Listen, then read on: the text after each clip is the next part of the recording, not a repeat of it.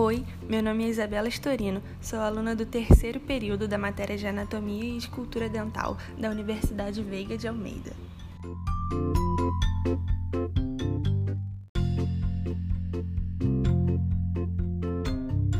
Hoje eu vou falar sobre os molares superiores e inferiores. Para começar, de uma forma geral dos molares, o diâmetro mesio-distal é maior do que o cérvico-oclusal.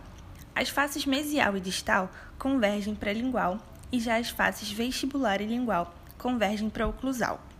Eles também apresentam uma forma trapezoidal na face vestibular.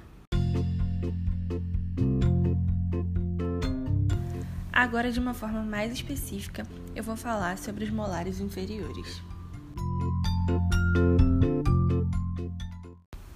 Bem, começando pelo primeiro molar inferior, que faz referência aos dentes 36 e 46, é considerado o maior dente da dentição permanente. Ele é pentacuspidado, tem um formato retangular na oclusal, possui duas ou três raízes achatadas mesiodistalmente com três canais. Em relação à cronologia de erupção, os primeiros molares inferiores costumam erupcionar entre 6 e 7 anos de idade e apresentam sua raiz completa entre os 9 e 10 anos de idade. Agora, o segundo molar inferior, que é representado pelos dentes 37 e 47, é menor e mais simétrico em relação ao primeiro molar. Ele é tetracuspidado e tem um formato retangular na oclusal. Apresenta duas ou três raízes com três canais.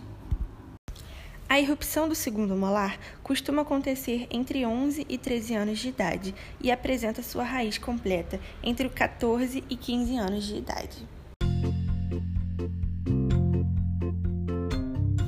Agora vou dar continuidade falando dos molares superiores. O primeiro molar superior é referente aos dentes 16 e 26.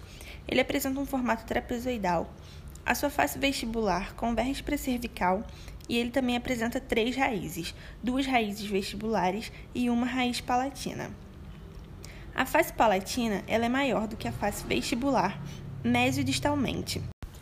O primeiro molar superior também apresenta o tubérculo de Carabelli na mese lingual. Ele apresenta um aspecto romboide e sua cronologia de erupção está entre 6 e 7 anos de idade e ele também apresenta sua raiz completa entre os 9 e 10 anos de idade. O segundo molar superior, referente aos dentes 17 e 27, é menor do que o primeiro molar. Ele pode ser tricuspidado ou tetracuspidado. Ele apresenta duas raízes vestibulares e uma palatina. Porém, frequentemente ocorre um fusionamento entre as raízes mesovestibular e palatina. As raízes do segundo molar são divergentes e a sua cronologia de erupção está entre 12 e 13 anos e ele apresenta sua raiz completa entre os 14 e 16 anos. E para fechar, o terceiro molar ou o famoso siso, é o menor dos molares, possui raízes fusionadas e geralmente se apresentam de forma semi-impactada ou impactada.